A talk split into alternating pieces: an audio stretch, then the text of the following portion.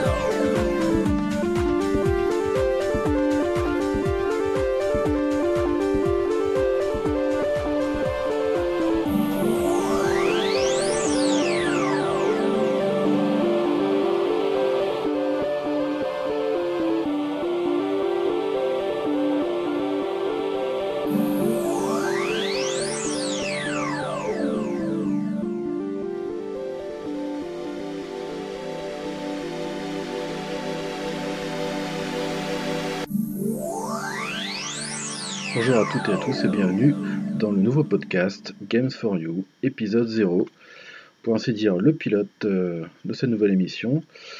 Euh, donc moi je me présente, je suis Adrien Duquem, vous me connaissez peut-être euh, si vous écumez comment dire, le site Gameblog ou sur YouTube avec ma chaîne Adrien Duquem Universe. Euh, ça fait un petit moment que je désirais euh, faire un podcast. Euh, et donc là, à force d'être un gros consommateur de podcasts, on va dire, ça m'a vraiment donné envie de, me lancer là-dedans. D'abord, je voudrais remercier quelques personnes d'ailleurs qui m'ont aidé et surtout qui m'ont motivé à la création de, de, ce podcast. Je voudrais déjà remercier Aela Naya, ensuite Charles et Mathias du Bureau des Mystères, Petit Seb des Chroniques d'Outre-Tombe, Darspike et pour finir Malcolm. qui m'a beaucoup aidé à la création du logo Games for You. je vous invite à retrouver ce que fait Malcolm sur son Instagram, malcolm.lettering. Donc voilà pour les, comment pour les remerciements. Euh, je vais vous présenter un petit peu euh, en quoi ce podcast euh, va consister. donc c'est un podcast, comme vous l'avez vu sur la description, sur les jeux, mais pas que. dans les jeux, c'est très large, c'est-à-dire que majoritairement, on va pas se cacher, je vais surtout parler de jeux vidéo, que ça soit rétro ou récent, ou même de l'actualité en règle générale. En tout cas, ce qui m'inspire, on va dire. Euh, ensuite, le pas que, et oui, parce que Games for You, c'est donc le podcast des jeux, mais pas que. Le pas que sera une rubrique à part que vous retrouverez à la fin, dans laquelle je traiterai euh, donc euh, bah, de quelque chose d'autre. Euh, ça peut être des films, de musique ou d'autres supports, d'autres médias, ça peut être aussi d'autres choses. Bref, c'est selon mon envie. Pour l'instant, donc il n'y a, que moi au micro, hein. mais il est prévu d'avoir des invités, que l'on fasse des dossiers ensemble. Bref, de toute façon, il y a, plein d'idées pour euh, les futures émissions de ce jeune podcast. Euh, donc voilà, alors ne vous affolez pas quand vous écouterez euh, ce podcast. Hein, je fais ça un petit peu avec les moyens du bord pour l'instant, puisque je n'ai toujours pas, reçu le, mon, mon micro, en fait, enfin un meilleur micro, on va dire de meilleure qualité. Donc les autres émissions ne seront pas de cette qualité-là, hein, je, vous rassure. Euh, donc voilà, alors je essaie d'être euh, indulgent un peu pour cette première émission, c'est le pilote, donc euh, voilà ce que je peux vous dire pour l'instant. Donc cet épisode, ou plutôt le podcast, ce podcast en règle générale se découpe en plusieurs parties. Il y aura donc une première partie avec un ou des jeux que j'ai envie de parler. Euh, voilà, alors que ce soit rétro ou, euh, actuel, hein, ça euh, c'est important. Voilà, ensuite il y aura un dossier voilà, qui va traiter de telle ou telle chose. Donc on va parler de, quelque chose d'un peu plus conséquent sur la durée aussi. Voilà, et on finira évidemment par la rubrique le pack. Donc nous allons commencer directement le sommaire de cette émission. Nous allons parler de Duke Nukem 64. Alors, vous voyez, c'est un peu euh, un jeu euh, couvert de toiles d'araignée maintenant. Hein. Mais on va en parler, euh, c'est important pour moi, je vais vous l'expliquer. Ensuite, nous attaquerons le premier dossier. ce sera un dossier sur les FPS, donc les First Person Shooter, les jeux de tir à la première personne. Voilà, et nous terminerons le paquet avec un film, en l'occurrence ici un dessin animé, Les Mondes de Ralph. Donc allez hop, c'est parti, on commence tout de suite avec euh, Duke Nukem 64.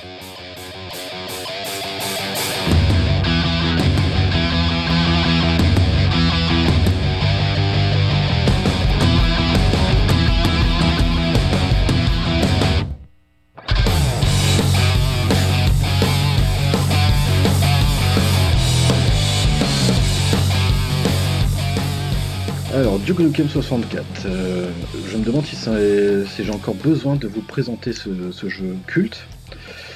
Euh, mais je vais le faire quand même. Alors, Duke Nukem 64, c'est un jeu euh, qui a débuté sur PC et qui est sorti, comment dire, sur 64 justement, parce que évidemment Duke Nukem c'est d'abord du PC. la version qui m'intéresse ici, c'est la version 64. Je vous expliquerai pourquoi. Donc la version 64 est sortie en 1997, euh, donc développée par GT Interactive, édité par Eurocom. C'est un jeu euh, violent, donc déconseillé au moins de 16 ans.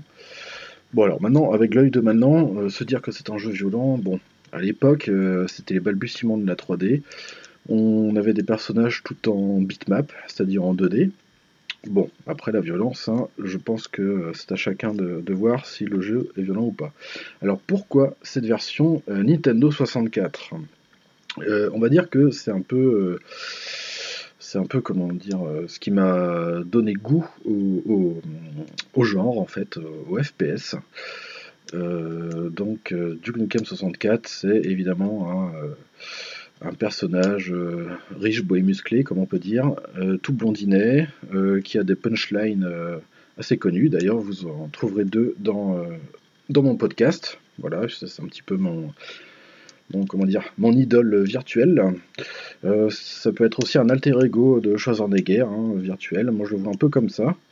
Il me fait d'ailleurs penser à lui avec euh, quelques, quelques répliques bien senties. Alors donc, c'est euh, pour vous faire court, c'est un peu l'histoire de comment dire de, Duke, hein, Duke Nukem. alors si je me souviens bien, le générique du début, on le voit s'écraser avec son vaisseau spatial euh, donc euh, dans la ville, euh, qui sera votre premier niveau. Donc, pour faire court, l'histoire, le principe du jeu consiste à ramasser différentes armes pour booter hein, les aliens envahissant notre bonne vieille Terre. Alors, la particularité de, ce shoot, du coup de cette version 64, euh, par rapport à ses, à ses consoeurs sur les autres supports, que ce soit PC ou même PlayStation, euh, c'est euh, enfin déjà, excusez-moi, le multijoueur. Là, avec ce Duke Nukem 64, vous aviez non seulement la campagne solo, disponible en plusieurs modes de difficulté, mais aussi la possibilité de jouer en coop split screen, hein, comprenez écran splitté, avec un ami.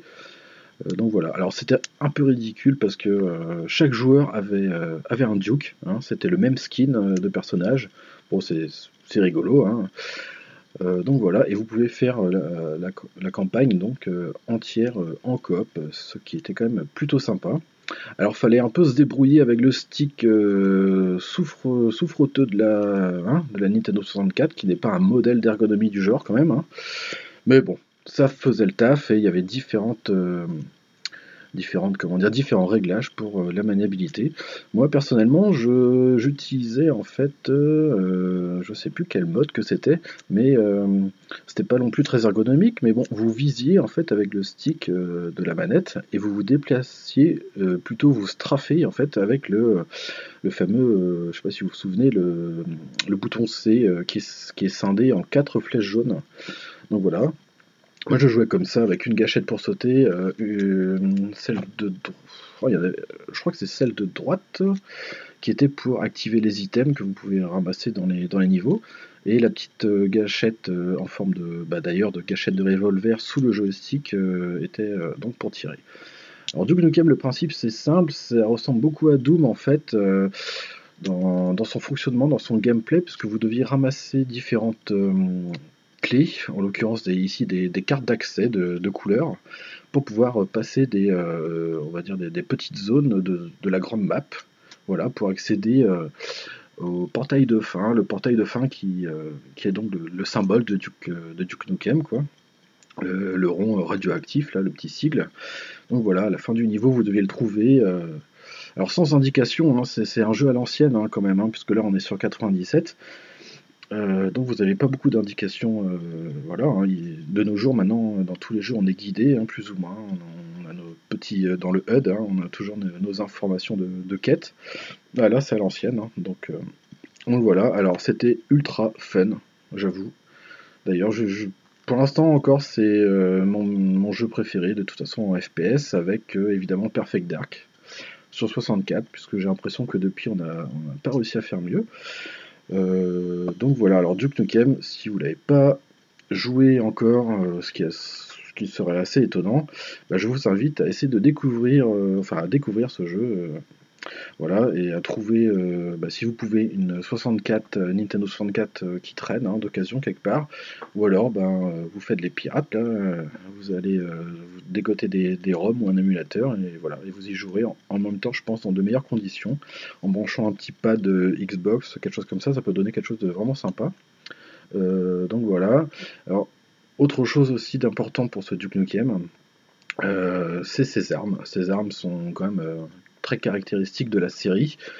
On a évidemment le petit euh, pistolet de base, on a rapidement un shootgun, après on a des mitraillettes. Alors chose intéressante, c'est que dans cette version 64, euh, en plus du skin en fait des, armes, il y a aussi les, certaines parties de la map ou plutôt des, maps, des, niveaux dans lesquels vous allez les traverser, qui, compte tenu du fait que ça soit Nintendo, ont été un petit peu, censurés. Bon après, ça gêne en rien le gameplay, mais il faut savoir que c'est censuré, par exemple sur la version PC ou PlayStation donc il y a, euh, je crois que c'est le deuxième niveau. Non, bah même on peut parler même du premier niveau. Le premier niveau, en fait, c'est un petit quartier. Vous avez une salle de cinéma et vous pouvez même euh, déclencher euh, un petit film. voilà, bon bah c'est, enfin c'est une petite animation, hein. mais dans la version PC et PlayStation, c'était plus une femme sexy qu'on voyait sur l'écran de cinéma, voilà, qui agitait ses ces fesses pulpeuses en pixels. Je sais même pas si ça peut se dire, mais bon, c'est rigolo. Alors, bon, sur Nintendo, on n'a pas le droit à ça. On avait euh, une sorte d'image qui ressemblait un peu à Independence Day, à une soucoupe volante qui, euh, voilà, qui crachait son rayon de la mort. Alors, il y a d'autres choses comme ça hein, sur la version 64, euh, notamment la, fameuse boîte de striptease hein, qui est très connue des, joueurs dans le deuxième niveau. Euh, donc euh, sur, euh, sur PC, vous aviez cette boîte de striptease où vous pouviez donner des billets aux stripteaseuses. Bon voilà, c'était juste un, pri, un, private joke, comme on peut dire. Et sur 64, alors, il faut que je vous parle de ça parce que c'est énorme. Sur 64, la boîte de striptease a été remplacée par une armurerie. Sauf qu'ils ont quand même conservé l'arrière-salle avec les pipes chauds. Alors, je vous laisse imaginer ce que ça fait. C'est pas très euh, crédible, mais enfin bon. Bon, c'est, ça, reste, euh, ça reste rigolo. Euh, alors, ce qui, pour en revenir aux armes, d'ailleurs, je vous parlais des différents skins. C'est que sur 64, vous avez Duke qui avait dans ses deux mains deux mitraillettes, semblables à des, des Uzi. Et sur les autres versions, donc PC, PlayStation, Duke avait une sorte de, grosse sulfateuse de mitraillette. Donc il y a des petites choses comme ça qui changent. Euh, sinon, nous retrouvions quand même le, les, fameuses pipe bombes. C'est des petites euh, bombes que vous jetiez euh, qui étaient à retardement. Vous les enfin, elles n'étaient pas à retardement, vous les déclenchiez à distance. Alors ça, hein, ça nous a... On a eu des, fous rires hein, en jouant en multi à ça. pareil, vous aviez le lance-roquette, le grenade launcher aussi, c'est un lance-grenade. Et euh, petite chose rigolote, il y avait deux euh, modèles de shrinker. Alors le shrinker, il y a le, shrinker rouge et celui euh, et le shrinker vert.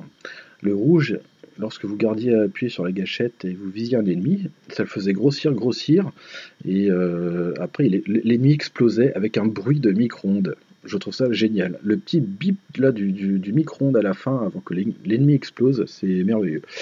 Et il y avait aussi donc le shrinker, c'est pas facile, le shrinker vert, où vous pouviez euh, rapetisser les ennemis. Et lorsque euh, votre personnage, donc euh, Duke, s'approchait de l'ennemi, eh ben, vous le voyez baisser légèrement la tête et, écraser l'ennemi avec sa botte. Alors, qu'est-ce qui fait aussi tout ce sel de, ce jeu, et eh bien évidemment, ce sont les répliques de Duke. Hein. Il en dit suivant ce que vous faites, lorsque vous tuez des ennemis, lorsque vous euh, faites même vos petits besoins dans les toilettes. Voilà, il en dit à longueur de temps, ce qui est toujours assez, assez rigolo. Hein. Ce sont des, répliques devenues assez cultes. Donc voilà, et euh, alors pour, finir avec cette version 64, euh, c'est important de souligner qu'il y avait non seulement donc le solo, le coop, donc à deux joueurs, et aussi le fameux multijoueur jouable jusqu'à 4 en écran splitté. Alors ça, c'était remarquable, c'était génial.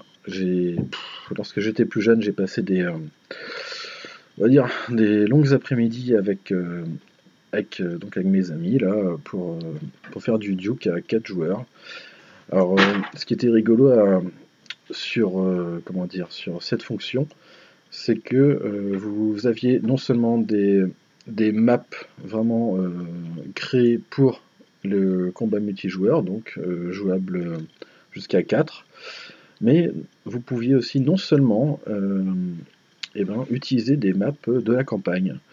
Bon, ça n'avait pas vraiment de, but en soi parce qu'elles n'ont pas été créées dans ce sens. Mais bon, c'était bien rigolo. Et dernière chose importante aussi sur ce bon vieux Duke, euh, c'est qu'il y avait la présence de bots, voilà, d'intelligence artificielle modifiables euh, dans leur difficulté. Alors ça, je peux vous dire, c'était génial. Souvent, euh, j'ai joué, j'ai joué, comment dire, j'ai joué avec mon, mon, ami, avec Dark On a eu des barres de rire là-dessus. Donc c'était génial, on se mettait tous les deux, on mettait des dukes, euh, soit un qui était très nul, euh, soit un avec euh, un plus haut niveau, et on s'amusait à les poursuivre dans les niveaux. Alors, autre petite facétie de, ce mode, c'est que bah, même en multijoueur, donc chacun pour soi, tout le monde avait le même skin. Donc je vous laisse imaginer le bordel que ça pouvait être des fois. Genre ah non tu m'as tiré dessus euh, mais c'était mais non euh, c'était euh, l'IA qu'il fallait viser. Alors c'était un joyeux bordel, c'était monstrueux, mais qu'est-ce qu'on se marrait. Donc voilà. Alors Duke Nukem 64 c'est culte, c'est voilà c'est voilà voilà c'est un peu mon petit jeu mon petit jeu fétiche, hein, d'où mon surnom. Vous l'aurez peut-être compris, Adrenukem. Euh, donc voilà, c'est fini pour ce cher Duke. Et on va passer maintenant au, euh, gros truc de l'émission, au dossier euh, garni velu. On va parler du dossier FPS. Alors pour ce dossier FPS, du coup j'ai classé les jeux qui m'ont surtout comment dire, euh, qui ont retenu mon attention à, l'époque. On va commencer euh, par un jeu que si vous êtes trentenaire, vous avez euh, sûrement joué. Il s'agit de GoldenEye 007, paru sur Nintendo 64 en 1997, développé par Rareware. Alors, un petit mot déjà sur Rareware. c'est comment dire, c'est vraiment la, ce sont vraiment les développeurs phares de Nintendo à cette époque. Euh, durant toute la vie de la Nintendo 64, ils ont vraiment euh, soutenu Nintendo et ils ont apporté des tas de jeux de malades, de ouf godin quoi. C'est eux qui ont, je veux dire, ils ont, on va dire, ils ont ramené Donkey Kong à la vie. Ils ont fait des jeux mais cultes comme Banjo et Kazooie. Ils ont, euh, ils sont dit ah bon, c'est comment dire, c'est la mode des FPS. Et bah nous on va faire un petit essai, on va balancer un petit GoldenEye. Et mon dieu, mais quel jeu! Et après, alors là, après j'en parlerai évidemment, je vous dis pas de quoi je vais parler ensuite. Enfin bon, ils ont fait des, titres de fous. Euh, il y, en a tellement de mémorables, ce serait trop long, il faudrait une émission entière. D'ailleurs, c'est peut-être euh, sûrement. Euh, ce sera sûrement sujet à une autre émission. Donc voilà, GoldenEye 007 euh, paru donc en 97, comme je l'ai dit, euh, peu de temps après la sortie de la 64, euh, je dirais même, je sais plus quand est-ce qu'elle est sortie, en 96 ou 97 sur le sol européen, je ne sais plus, mais je crois que c'était au même moment. Hein, avec la 64, au début, on avait, on avait le droit à des des jeux, des jeux comment dire, comme Mario Kart évidemment, et il me semble qu'il y avait déjà GoldenEye. Donc GoldenEye, eh ben, c'est un jeu du film éponyme, voilà, vous dirigiez euh, James Bond, euh, voilà, alors c'était super bien fait quand même à l'époque. Rareware, c'est pas des branquignoles là-dessus, hein, voilà, ils font ça euh, sérieusement.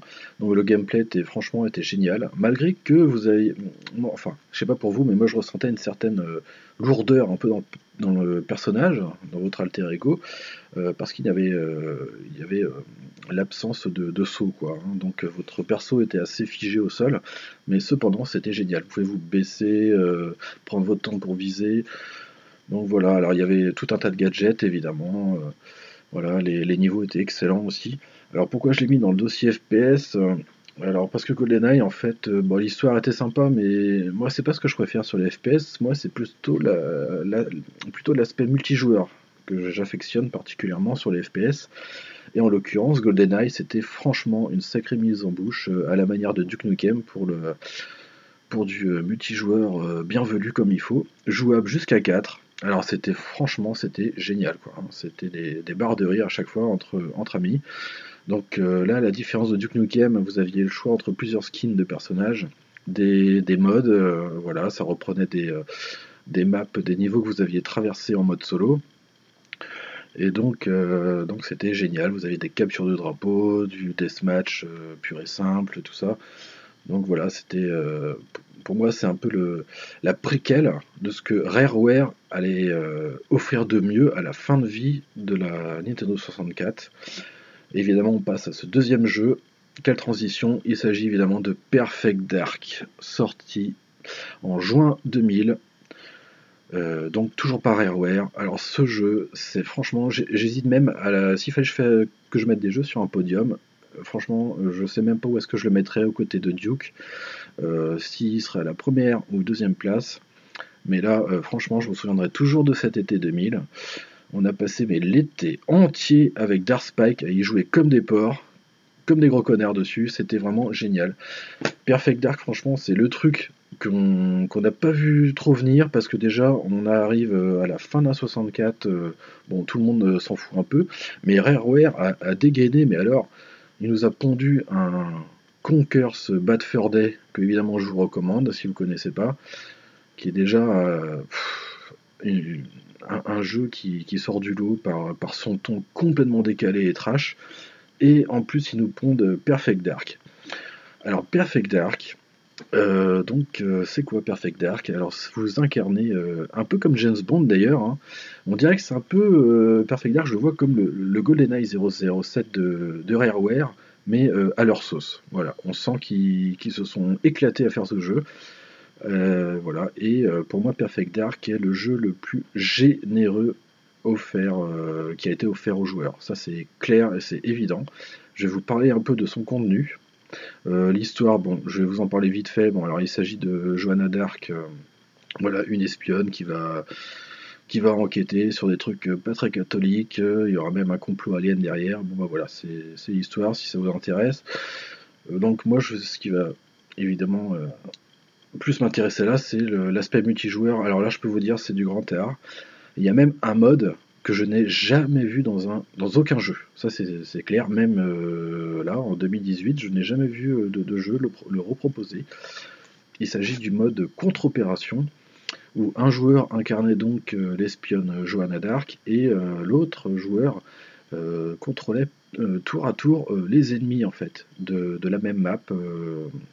donc c'était un principe quand même vraiment novateur, je trouve, pour l'époque. Donc euh, voilà, alors pour ma part, c'est pas le, mode dans lequel j'ai passé plus de temps.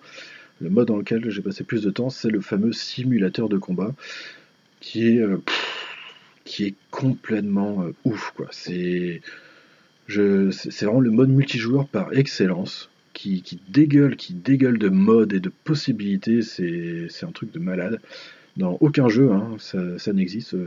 voilà, cette générosité, je n'en ai vu dans aucun autre FPS. C'est simple. Donc le simulateur de combat, c'est euh, évidemment euh, du multi, donc euh, voilà, de l'affrontement jusqu'à 4 joueurs. Et voilà, et la grosse série sur, le, sur ce magnifique gâteau, c'est évidemment l'ajout de, d'IA, qui sont appelés ici les, simulants. Et, alors là, c'est encore énorme ce, que vous pouvez faire. C'est non seulement vous pouvez paramétrer donc leur difficulté, mais aussi euh, leur comment dire, je sais pas comment euh, parler de ça, euh, leur, aspect, c'est-à-dire même leur leur comment dire leur, leur facette au niveau de leur personnalité, c'est-à-dire que vous pourrez paramétrer un simulant, on va dire en, normal, mais qui sera vicieux. C'est-à-dire que il va venir vers vous juste en, vous sonnant, juste en vous attaquant à main nue, ou alors vous aurez un autre simulant qui qui comment dire qui sera le juge, le judge sim comme ils appellent ça, où il va équilibrer un peu le combat, qui va qui va poursuivre euh, ceux qui ont plus de points dans le match par exemple. Euh, voilà, il y a, des tas de, personnalités comme ça différentes euh, pour, pour ces simulants. Donc c'est complètement déjà complètement ouf. Ensuite, vous pouvez même paramétrer les skins, mais pas que un skin, une palanquée de skins, ce qui est complètement fou aussi pour cette époque-là. Donc jusqu'à changer leur visage, euh, leur, euh, et euh, donc leur tenue.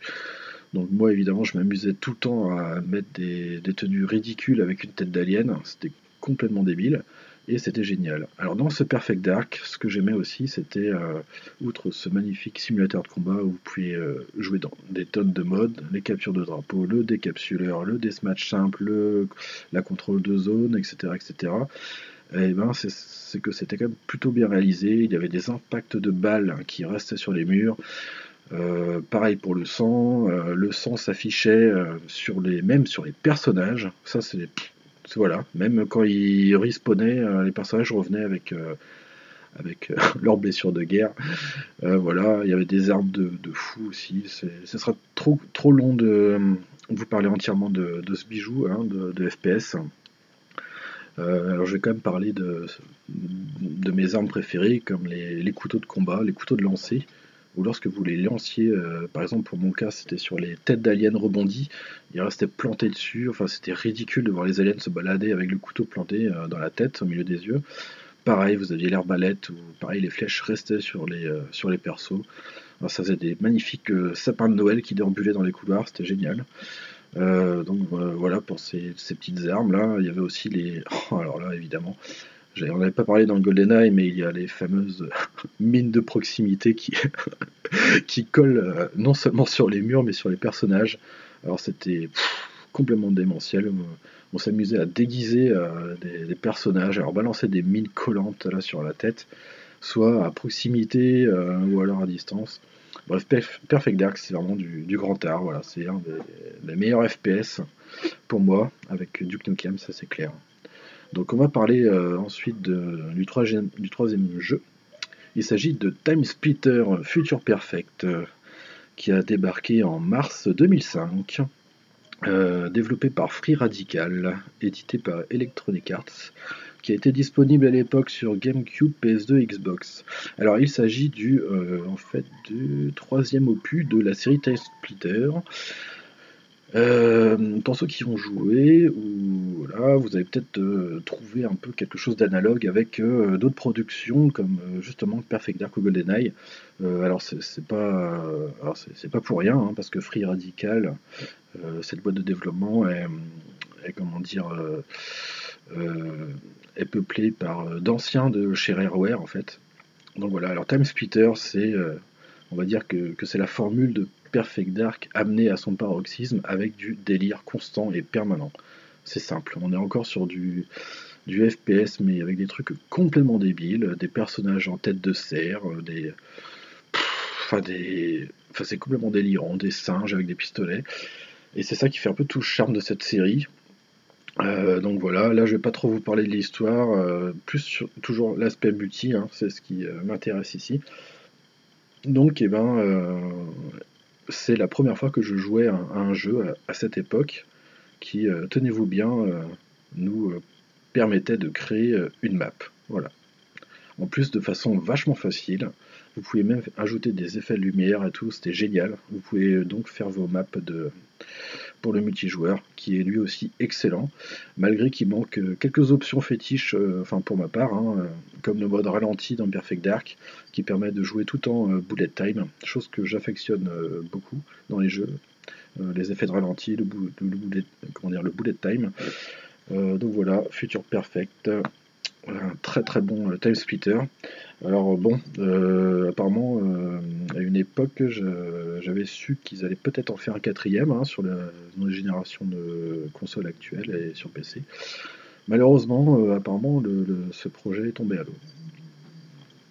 donc nous allons passer à un autre jeu.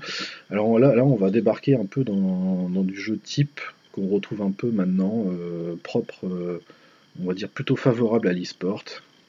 Donc on va commencer par Unreal Tournament, qui a débarqué en mars 2001, développé par Epic Games, disponible sur Mac, Dreamcast et PS2.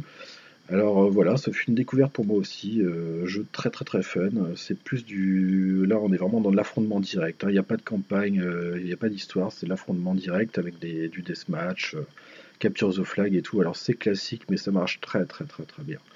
Voilà, plusieurs, vous pouvez même euh, modifier quelques parties, euh, quelques variantes de jeu, donc euh, très très bon. je vais parler du coup, faire le pont avec Quake 3 Arena, qui est un peu son, penchant en fait, hein, qui est sorti en décembre 1999, disponible sur PC, Mac et Dreamcast, développé par ID Software. Donc c'est pareil, c'est voilà, c'est vraiment du, du classique, hein, de, du tournoi, de, voilà, pas forcément d'histoire, on est vraiment... Euh, on est vraiment sur des bases de, de l'e-sport. Hein. Mais là, ça se passe dans le monde de Quake, donc un peu plus noir euh, et sombre que celui de, de Unreal. Donc là c'est pareil, je retrouve un peu des sensations similaires hein, entre, ces, entre ces deux jeux. alors jouable, alors que je vous dise pas de bêtises, Unreal Tournament était jouable à 2, parce que moi je l'ai fait sur PS2, donc pareil, vous pouvez mettre la gravité lunaire, et euh, je sais plus si vous pouvez diminuer la vitesse, donc ça c'est à vérifier, mais donc excellent quoi. Euh, Quake 3 Arena c'est pareil, moi je jouais tout le temps euh, jusqu'à 4 joueurs sur Dreamcast avec voilà, la fameuse gravité lunaire et que, bah, que du lance-roquette, on se faisait des combats de lance-roquette, c'était vraiment pas mal, surtout à 4 joueurs. Donc on passe ensuite à alors une série. J'ai pas joué à tous les épisodes. bon, je vais vous expliquer pourquoi une série que vous connaissez, qui est connue, qui s'appelle Halo, qui est sortie en mars 2002, qui est paru sur Xbox PC et 360, euh, qui a été développé par, euh, Bungie. Alors Bungie, euh, voilà, qui est assez connu maintenant avec, avec ses jeux en ligne. Alors Halo, pour moi, c'est le jeu, hein, je dis clairement, qui a motivé l'achat de la Xbox. Voilà, rien que ça. Euh, dans ce jeu tout exceptionnel. Donc euh, là c'est clair, on, est, on arrive petit à petit, on voit des, comment dire, des, maps, des cartes beaucoup plus ouvertes, avec plusieurs possibilités d'approche. Voilà, on, voit qu'on est dans du, un peu dans du new FPS, un peu nouvelle vague. Alors c'est super chouette. Euh, moi j'ai adoré directement l'univers. Euh, direction artistique, euh, bref, tout ça c'est top. Jouable en plus, surtout pour ça. jouable à deux en coopération pour toute la campagne. Top, top, top. Le multijoueur jouable à 4 qui est excellent aussi, voilà, avec, euh, avec un petit temps de flottement quand vous, quand vous sautez et tout. vraiment nickel, nickel, nickel. Alors il manque malheureusement des bots. Voilà, pour moi c'est le gros défaut de, de, Halo, bah, c'est l'absence de bots. Hein. Pour, je sais pas, jouer tout simplement avec un, autre euh, ou, trois autres joueurs là contre d'autres bots. Hein. Donc voilà, alors du coup je fais le pont avec Halo 2, euh, qui sera le dernier Halo auquel j'ai vraiment joué, qui est sorti donc sur Xbox en novembre 2004. Euh, sur Xbox et PC, donc toujours développé par Bungie. alors petite, petite info, la BO l'OST d'Halo 2 est assez démentiel, euh, donc c'est aussi lié à un groupe, euh, un groupe de rock euh, assez connu, c'est Incubus qui, qui, a signé quelques parties de, la BO. Donc voilà, c'est une très très bonne BO. D'ailleurs, de tout ça, je, n'ai gardé que, le, bah, CD hein, de la BO. Halo 2 est parti vers de, nouveaux rivages.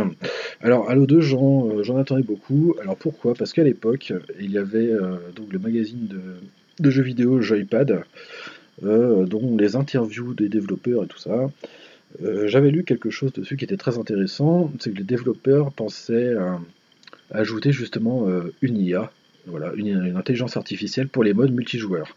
Donc moi, de toute façon, c'est ça qui m'intéressait, c'était pour faire des soirées entre amis sur le canapé, à jouer à plusieurs. Et euh, puis quand j'ai eu le jeu, bon bah voilà, bah, j'y ai joué et j'ai essayé de, dans toutes les configurations possibles, comment ajouter des bots, bah, j'ai vu qu'on pouvait, euh, qu'on y pouvait, euh, on pouvait tout simplement pas. À l'époque, bon, Internet n'était pas aussi démocratisé que, maintenant, hein. et donc j'avais pas d'autres infos pour, bah, pour le savoir. Donc voilà, pas de bots pour le multi, donc moi ça m'a un petit peu vénère quand même. J'ai quand même fait la campagne solo, et puis aussi, je crois que j'ai même fait avec Dark Spike, ouais, je crois qu'on a joué ensemble. Euh, donc voilà, et puis il y avait cette histoire d'arbiteur, là, deuxième personnage, euh, ça m'a un peu gavé, bof. Donc voilà, Halo 2, euh, pour moi la série s'en est finie ici. Hein, voilà, moi je comptais énormément sur les bots dans le multi, bon bah il n'y a pas eu, bon bah tant pis, moi j'y joue plus. Alors maintenant on passe à autre chose. On passe bah, à quelque chose que vous connaissiez bien, il s'agit de Call of Duty. On va pas dire Call of Duty, mais ici de Call of Duty 2. Et voilà, Call of Duty 2, c'est mon premier jeu sur Xbox 360 euh, qui, est donc paru en octobre 2005. développé par Infinity Ward, c'est du FPS de la Seconde Guerre mondiale. Et alors j'ai quand même mis dans mon, euh, classement dossier FPS là, qui m'ont marqué. Alors pour qui, pourquoi? Alors tout simplement parce que euh, j'aime beaucoup de choses en fait dans la vie. Je m'intéresse à énormément de trucs. Et j'aime beaucoup l'histoire, notamment la Seconde Guerre mondiale. Toute cette période-là m'intrigue et m'intéresse. Et donc j'ai découvert avec ce Call of Duty 2 des, passages vraiment, vraiment super chouettes. voilà, c'était la première fois que je jouais à un Call of Duty, et ça a presque été la dernière d'ailleurs. Donc moi j'ai beaucoup aimé cette campagne là qui reprenait quelques opérations assez connues de, donc, de cette époque-là, hein, de cette guerre. Euh, donc excellente réalisation et tout, euh, rien à dire, très bonne maniabilité, euh, les bons sons et tout, à y jouer au casque hein, franchement parce que ça envoie du lourd. difficilement trouvable hein, parce que c'est sorti à l'époque que sur la 360. Peut-être que vous pouvez le trouver sur PC maintenant, je sais pas si ça existe encore. Donc voilà, c'est assez vieux maintenant, 2005. Hein, voilà, alors le multijoueur était super chouette aussi. C'est la première fois que je joue en réseau à FPS. vraiment chouette. Voilà, c'était voilà.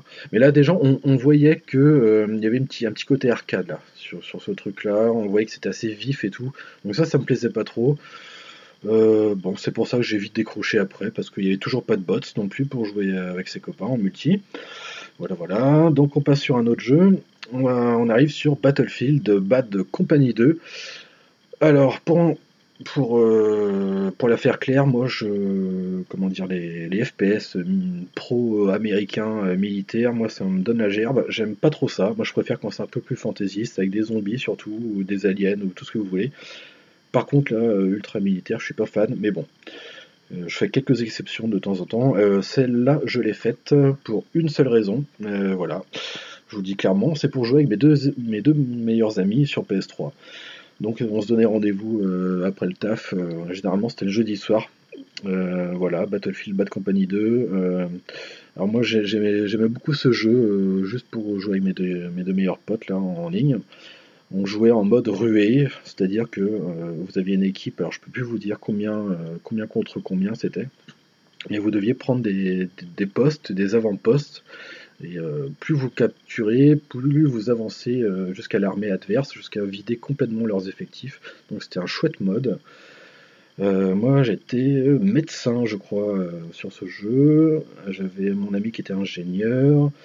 Et l'autre pote était fantassin. Bref, on se complétait vachement et on s'était fait une bonne petite team, hein, la, la Doulou de compagnie, hein, comme on s'appelait. Donc voilà, euh, donc euh, bah tiens un petit euh, un petit coucou à justement à, Johan et à Benoît.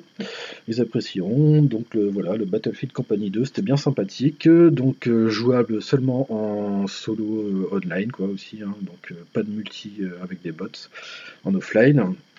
Donc voilà, donc vous avez bien, compris, le seul intérêt c'était vraiment l'online. Hein. voilà, alors maintenant on quitte un peu ces FPS dits classiques et euh, on, va, on arrive à la fin de, presque à la fin de ce dossier. On aborde maintenant les, les, FPS euh, current gen, comme on dit, voilà, de notre génération actuelle, et euh, très différent de ce, que de ce que je vous ai cité avant. voilà, on commence par Alien Isolation. donc voilà, un FPS particulier, FPS, comment dire, ben, survie, quoi. Survie. Euh, un peu, un peu flippant ce jeu, hein, quand même. Hein. Euh, paru en octobre 2014. Euh, édité chez Sega. voilà.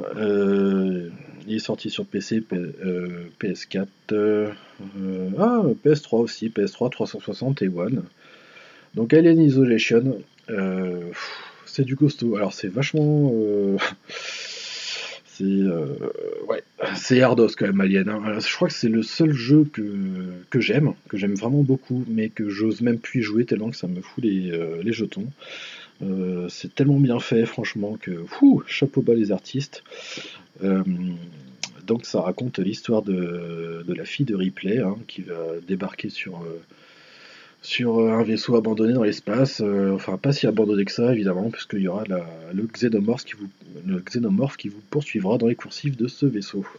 Donc, euh, vous avez évidemment la, recette gagnante des films, donc la peur, la peur du noir, justement, des formes aussi, parce que ça, j'ai trouvé ça très très bien fait, c'est-à-dire que dans les niveaux, vous, voyez des fois des, comme des conduits qui ont la forme de la tête d'alien, alors des, des fois vous vous demandez est-ce que c'est l'alien ou non, Il y a plein de petites choses comme ça. La bande son est juste monstrueuse. Je crois que c'est la meilleure bande son que j'ai pu entendre dans un jeu. C'est un truc de malade. C'est, faut y jouer avec le casque. Franchement, si vous n'avez pas peur d'infarctus, mais franchement, ça envoie du steak.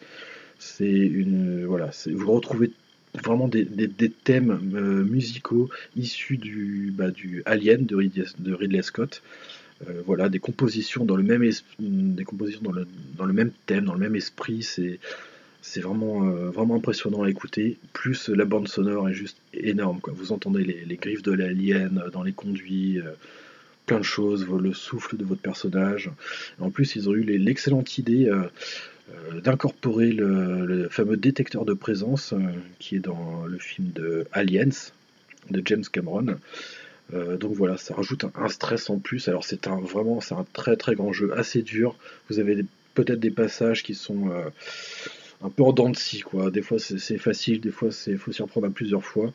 le système de sauvegarde est un peu un peu archaïque aussi puisque vous ne pouvez pas sauvegarder quand, vous voulez. Hein. il faut sauvegarder à des bornes à des endroits euh, à des endroits précis quoi de des niveaux. Mais par contre c'est un super super jeu. Donc ça je vous conseille Alien Isolation surtout que ça coûte pas très cher en ce moment. Donc voilà on va partir sur un autre gros jeu euh, pour lequel j'ai un coup de cœur particulier aussi. Il s'agit de Dying Light que j'ai fini fini refini et doublement fini. Euh, sorti en janvier 2015 paru sur PC, PS4 et One, développé par Techland. Euh, Techland, pardon. Alors Techland, ils ont aussi fait euh, euh, Dead Island. Hein, voilà, ils ont commencé par Dead Island. On va dire que Dying Light est un peu le, comment dire le, je sais pas le, un peu l'accomplissement en fait de leur démarche. Pour moi, c'est ça. Hein. On, a, on a vraiment un héros qui est beaucoup plus agile, qui est plus maniable. On a des, des mécaniques de jeu qui sont vraiment bien faites. On a un gameplay aux petits oignons. Alors Dying Light, franchement, c'est vraiment le top. quoi. Hein. C'est du FPS euh, en survie aussi, hein. un peu comme Alien Isolation, sauf que là, on est beaucoup plus dans quelque chose d'ascensionnel, on est dans quelque chose de très dynamique. Votre personnage peut sauter, courir, euh, grimper, voilà, s'accrocher à des parois. il y a quelques notions un peu comme les euh, Yamakasi, quoi. Hein. Vous êtes euh, survivant euh, Yamakasi de l'horreur. Alors, vous êtes dans, une, dans une ville qui s'est fait un petit peu envahir par des infectés. Et donc voilà, vous devez accomplir plusieurs quêtes qu'on vous donne et vous débrouiller là avec les infectés, puisque vous n'avez rien du tout au départ. Vous devez trouver des armes, en fabriquer vous-même. donc on là, on n'est plus sur des armes contondantes. Voilà, et vous pouvez même, euh, donc, comme je disais, vous pouvez les, fabriquer, c'est-à-dire leur donner des. Euh, euh, comment dire que. Une, chose en plus, par exemple, vous pouvez ramasser un, katana et avec quelques bobines de fer, plus un générateur ou une batterie, je dis n'importe quoi, hein, je ne me souviens plus trop, mais vous pouvez fabriquer par exemple un katana électrique, voilà, ça va vous donner du stuff en plus pour votre arme, ça peut faire voilà, d'autres choses et des dégâts beaucoup plus plus fort. Alors la particularité de Dying Light, en plus de, euh, de comment dire, de qu'il soit un, FPS survie, mais en même temps un peu plateforme hein, évidemment, parce qu'il y a beaucoup de notions de parcours. Tout est un peu axé là-dessus. Vous pouvez donc courir, faire des glissades, euh, voilà. C'est très comment dire, c'est très vif hein, comme jeu. mais donc sa particularité, euh, pour moi la plus notable, c'est outre le nombre d'infectés, puisque infectés ou de zombies, hein, appelez-les comme vous voulez, euh, assez conséquent sur les, sur les maps. Il y a les effets météorologiques qui sont super bien faits aussi. Et euh, c'est surtout que la nuit, euh, la nuit que ça devient très intéressant parce que la nuit vous avez une nouvelle espèce d'infecté qui, qui surgit. Il s'agit des rapaces qui sont très très véloces, qui sont d'ailleurs invulnérables à vos armes. Le seul moyen de, d'essayer d'y faire face ou plutôt de, fuir, hein, parce que c'est ce que je vous conseille lors de vos premières parties, c'est d'utiliser euh, la lumière. Euh, euh, la lumière contre eux, chose qu'ils n'aiment pas du tout. Donc voilà, vous avez cette mécanique de gameplay qui est là, c'est-à-dire vous faites vos petites missions le jour et puis la nuit, ben, vous essayez de vous trouver un abri rapidement parce que ça peut vite dégénérer. Donc Dying Light, un excellent jeu, franchement très très bon pour si vous aimez les FPS, survie et surtout tout ce qui est zombie, tout ça, c'est top. Alors par contre, je, précise, c'est quand même ultra violent. Hein. c'est Alors là, il y a des têtes, des gambettes qui volent. Hein. Ouais, ça vole dans tous les sens. Alors pour faire le parallèle, je vais parler de Dying Light The Following qui est paru en février 2016 sur PC, PS4 euh, One, euh, développé toujours par Techland. Euh, Techland, décidément, j'arrive pas avec ce nom de développement. alors, Dying Light The Following, c'est quoi? C'est un DLC. Alors, c'est pas dans mon habitude de, de, comment, de dépenser de la thune dans du DLC, mais j'ai fait une exception pour ce jeu parce que quand j'ai vu ce que contenait ce DLC, franchement, euh, ça valait le coup. effectivement, ça vaut le coup. Alors, je sais pas combien il est maintenant. À l'époque, il était à 19 euros, il me semble. Euh, donc, c'est un, fichier euh, assez lourd. Mais c'est un DLC qui apporte en fait carrément une, nouvelle ère de jeu à Dying Light. voilà, et vous avez surtout la possibilité de, conduire un buggy que vous allez customiser à mort, un peu comme dans le jeu de Mad Max. Euh, voilà, donc c'est une nouvelle mécanique de gameplay. On est un peu sur des. Là, on est euh, sur des espaces très ouverts. Euh, voilà, on est moins dans, dans, ce qui dans l'ascensionnel, dans, les hauteurs. On est plus sur du plat en fait, puisque tout est tout est un peu tout est propice à vous éclater en, buggy, à foncer comme un demeuré là, en écrasant les, les morts vivants. Et euh, donc voilà, euh, c'est surtout ça le, plus du jeu, c'est euh, le fait d'être en buggy. Hein. Donc voilà.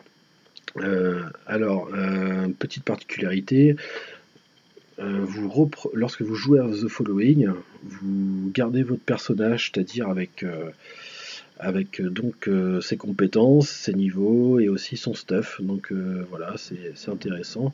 Ce qui fait que vous pouvez dans ce DLC trouver d'autres armes, voilà, encore, encore meilleures. ce DLC apporte aussi un autre mode de difficulté encore plus, plus hard, parce que bon, ils ont jugé que leur jeu n'était pas si, si dur que ça. Euh, personnellement, j'ai testé une ou deux fois, mais euh, il vaut mieux être accompagné parce que je l'ai pas dit aussi, mais dans Dying Light, vous pouvez jouer en, coop. Alors malheureusement, non, pas en local, mais en ligne, quoi. Bon, c'est mieux que rien hein, pour ceux qui sont motivés à faire un joueur en ligne avec des inconnus euh, ou pas. Hein. Mais bon, c'est pas mal quand même. donc moi, j'ai joué qu'en solo. Hein. Mais euh, si vous avez des amis qui, ont, euh, qui veulent jouer euh, à Dying Light avec vous, bah, je vous conseille de faire une petite team à 4 là, de survivre et faire les foufous avec les zombies. Là, c'est, super chouette quand même. Donc très très bon jeu. J'ai d'ailleurs fait des vidéos sur ma chaîne YouTube. Si ça vous intéresse, vous regarderez. Je mettrai la description à la fin de, ce podcast. Voilà, on va finir ce dossier par ben voilà, un peu mon préféré sur cette euh, génération de consoles là, euh, PS4 et tout ça. On va finir avec Seven Day to Die. Seven Day to Die, qui est sorti en Early Access en décembre 2013 sur PC et qui a débarqué en juillet 2016 sur PS4 et One, développé par The Fun Pimps Entertainment. Alors, The Seven Day to Die, c'est un, euh, c'est un jeu hybride, c'est un, c'est un ovni aussi hein, dans, le monde vidéoludique. C'est un FPS, euh, bac à sable, craft, survie. Euh, voilà. Alors, Seven Day to Die, je ne connaissais euh, pas du tout ce jeu. J'ai découvert complètement par hasard dans les rayons voilà, de mon supermarché du coin. Hein. Un, un, petit prix en plus, il était pas cher. Euh, je crois qu'il était à moins de 40 euros, un truc comme ça. Et euh, moi, ce qui m'a intéressé, c'est déjà la jaquette. Euh, on s'attend à voir du zombie, donc moi, ça m'intéresse. J'ai regardé la boîte et j'ai vu qu'on pouvait jouer à deux joueurs, donc évidemment, ça m'intéresse encore plus pour jouer avec ma compagne ou avec mes amis. Donc voilà. Alors, Seven Day to Die. Alors, c'est particulier comme jeu. Je pense que c'est pas pour tout le monde. voilà. Alors, vous êtes, vous commencez à poil, carrément. Hein, dans, le monde de Navesgain, si je ne m'abuse. Donc voilà, c'est la carte euh, définie euh, du jeu. Vous pouvez aussi euh, commencer sur une, carte aléatoire. donc le but c'est de crafter dans un premier temps pour fabriquer des, de quoi vous vêtir, vous défendre, pour pouvoir manger. donc voilà. alors, ce qui est vachement bien, super chouette dans ce jeu, c'est que vous pouvez jouer donc en coop avec un ami en écran, en écran scindé. Hein. et là, c'est vraiment excellent. Là, heureusement, franchement, avec le recul, que euh, ce jeu n'était pas paru quand j'étais plus jeune, quand j'étais ado, parce que franchement, je, n'aurais plus eu aucune vie. c'est tellement énorme avec le recul. Euh, alors, le petit principe de Seven Day to Die, euh, c'est un peu comme tout ce que vous connaissez comme les, les Minecraft, voilà, les Terraria, les Dragon Quest Builder. Donc c'est du craft essentiellement mais pas que, et c'est ça qui le rend très intéressant, c'est le principe de Seven Day to Die, comme dans son titre, c'est donc 7 jours pour mourir. Au bout de, du septième jour, euh, vous, auriez, euh, vous allez avoir une lune de sang dans la nuit à partir de 22h de l'horloge du jeu, et vous allez euh, devoir affronter une horde de zombies qui va aller crescendo avec votre stuff en fait, votre niveau de compétence puisque là, un peu comme dans le même système que les Elder Scrolls de, chez euh, Bethesda, euh, plus vous faites telle ou telle action, plus vous allez être meilleur dans, ces actions-là, comme le, mining, euh, le tir, les attaques à main nue, bref, voilà, toutes ces compétences-là. Donc plus vous les utilisez, plus vous serez encore plus fort, mais le problème c'est qu'il y a une incidence sur, les, sur la horde. Euh, qui sera lié à votre niveau. Donc euh, au début ça passe. Hein, euh, au début ça passe, c'est des petits zombies, des zombies dounais comme on dit. Voilà, vous construisez une petite cabane en bois avec des pics quand même autour, ça, peut aller. Mais vous allez voir que plus vous allez progresser dans l'aventure, trouver d'autres d'autres objets pour vous rendre plus fort, ça va devenir vite coton. Hein. Donc c'est un jeu génial. moi, il me semble qu'avec Aelanaya, on nous semble au 49, ouais, 49e jour, je ah, je suis pas sûr. On a fait tellement de vidéos sur ce jeu, pareil sur YouTube. Euh, donc voilà, Seven Day to Die, c'est vraiment euh, pour moi le, meilleur FPS sur euh, cette génération de consoles. Voilà, parce que c'est généreux tout simplement, parce que c'est fun aussi. voilà, on s'amuse, on peut jouer ensemble avec quelqu'un, voilà, dans la même pièce, hein, pas obligé de, se faire chier un abonnement là PSN Plus et machin truc là. Donc voilà, Seven Day to Die, euh, moi je vous conseille. Hein. si vous aimez les zombies, tout ça, c'est bon. Alors c'est violent, mais en même temps c'est pas très bien fait, hein, parce que c'est euh, voilà, c'est euh, c'est pas non plus du Capcom qui a fait ça, ni des grosses boîtes, hein, mais ça a été fait vraiment avec amour, on sent ça. donc voilà, et ça fait assez peur quand même, je trouve. Même à deux, on a des petits, des, des moments de frousse là lorsqu'on part en expédition euh, nocturne euh, dans des usines désaffectées euh, pour chercher des, objets. Voilà. Et ben, on se laisse surprendre un peu hein, par du, zombie dounet qui arrive, qui, peut, qui peut vite faire dégénérer le truc. donc voilà. alors je précise aussi que c'est un, jeu bac à sable, il n'y a pas de fin en soi. Hein. Euh, voilà, donc l'intérêt, je pense, euh, pour ce jeu, bah voilà, c'est de faire, de construire la meilleure base possible, euh, d'essayer de subvenir à vos moyens, puisqu'il y a aussi un petit principe d'agriculture qui est pris en compte dans le jeu. Donc voilà, c'est inhérent à ce, genre de jeu. Donc voilà pour, pour clôturer ce dossier avec ce magnifique Seven Day to Die qui paye pas de mine, mais franchement, essayez-le quand même parce que ça, vaut son pesant de cacahuètes enrobées de chocolat. Donc on va bientôt terminer euh, ce podcast avec euh, la dernière rubrique, le pack. Alors, pour le premier pack de cette euh, émission, on va parler du dessin animé Les Mondes de Ralph.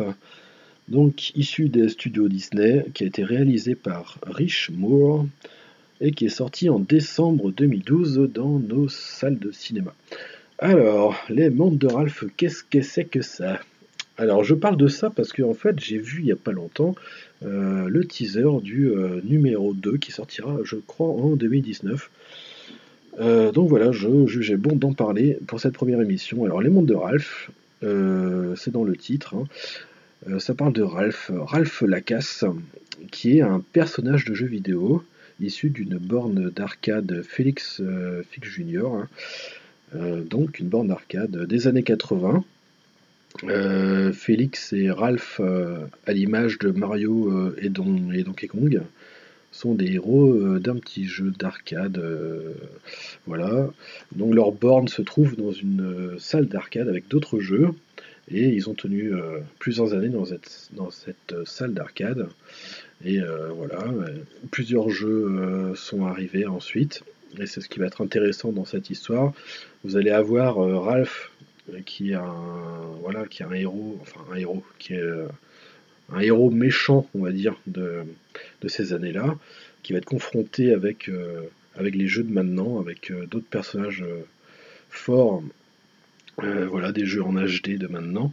Donc l'histoire, en fait, c'est, c'est comment dire, c'est Ralph qui en a marre un peu de, d'être un peu la dernière roue du carrosse, qui en a marre d'être de, jouer le méchant dans son petit jeu avec Félix. Et du coup, euh, il décide d'aller chercher une médaille pour prouver qu'il n'y euh, a pas que les gentils qui peuvent euh, choper des médailles. Et du coup, il, s'échappe de sa bande d'arcade et, tombe dans un jeu actuel. alors, Heroes of Duty, ça fait un peu référence à Call of Duty, un jeu ultra violent, voilà dans lequel il va devoir trouver sa petite médaille justement, celle qu'il désire pour pouvoir pouvoir retourner dans son jeu et prouver justement euh, à, ses, compagnons que bah non, euh, il n'y a pas que les gentils qui peuvent gagner euh, des médailles. Donc voilà un peu le, pitch du film. Vous allez suivre Ralph dans toutes ses, aventures. alors c'est quand même assez chouette comme film. Moi j'ai vraiment beaucoup aimé. On a des petites références évidemment pour ceux qui connaissent. Vous allez trouver des personnages emblématiques. Vous allez pouvoir voir euh, Pac-Man, euh, des personnages de Street Fighter, euh, Bowser aussi, le méchant de, Mario.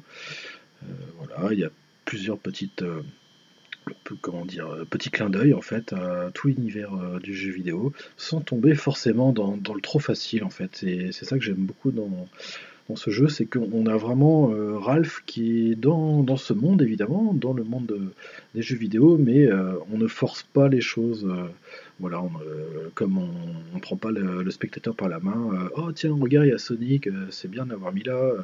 Enfin, c'est-à-dire que même si on voit effectivement Sonic, voilà, il n'est pas là pour rien dire, et il dit quelque chose d'ailleurs sur sur le, sur le film, qui, qui permet d'ailleurs de sa compréhension.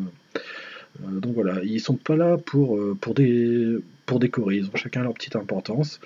Euh, évidemment, des fois, c'est un peu plus minimaliste, comme les personnages de Street Fighter, mais c'est toujours sympa de les voir, d'aller voir s'animer, les voir aller boire un, coup chez comme ils disent. donc c'est quand même un, très chouette film, un chouette dessin animé. Alors ce qui est rigolo avec ce film, c'est que tout le monde ne peut pas comprendre les références. Moi, je, je suis allé le voir avec mon fils au cinéma, il a bien aimé et tout. Mais bon, il connaît forcément pas euh, toutes les références que moi j'ai vues, euh, comme je suis euh, évidemment plus âgé. il n'a pas connu toute cette époque faste des années 80-90. donc voilà, c'est un film qui a quand même deux petits niveaux de lecture, qui est super sympa et, je crois vraiment au numéro 2. J'espère qu'ils feront quelque chose d'assez sympa avec Ralph et qui, qui, comment dire, qui va écumer l'internet. Donc évidemment, euh, hâte de voir ça. Euh, petite euh, mention aussi au personnage qu'au début je trouve assez irritant de Vanellope Van Schwitz, hein, ou Schutz, comme vous voulez, qui est, comment dire, le, qui forme le duo avec Ralph en fait. C'est la, petite fille euh, qui est un peu irritante au début, mais en fait elle est, vraiment, vraiment, super cette petite, euh, cette petite gamine. Ça, vous verrez que ça forme un petit personnage assez attachant malgré son petit humour pipi caca, mais bon, voilà, je pense que ça a été fait un peu pour les enfants. Euh, voilà, c'est Vanellope Van Schwitz et Ralph dans les mondes de Ralph, donc un dessin animé que, que je vous conseille. Alors évidemment, euh, en image de synthèse, hein, puisqu'on a du mal à faire des, dessins animés crayonnés maintenant. Mais bon, malgré tout, ça vaut le coup d'œil. L'émission est à présent terminée. Je vous remercie de l'avoir écouté. N'hésitez pas à me laisser un commentaire, un ou plusieurs d'ailleurs, dans la description du podcast, qu'il soit positif ou négatif. c'est toujours instructif. Vous pouvez me retrouver sur Gameblog, sur Adrenukem et Derspike Saloon, mais aussi sur la page Facebook de l'émission. Et si le cœur vous en dit, vous pouvez toujours aller faire un petit tour sur YouTube, sur ma chaîne Adrenukem Universe. Voilà, allez salut les gens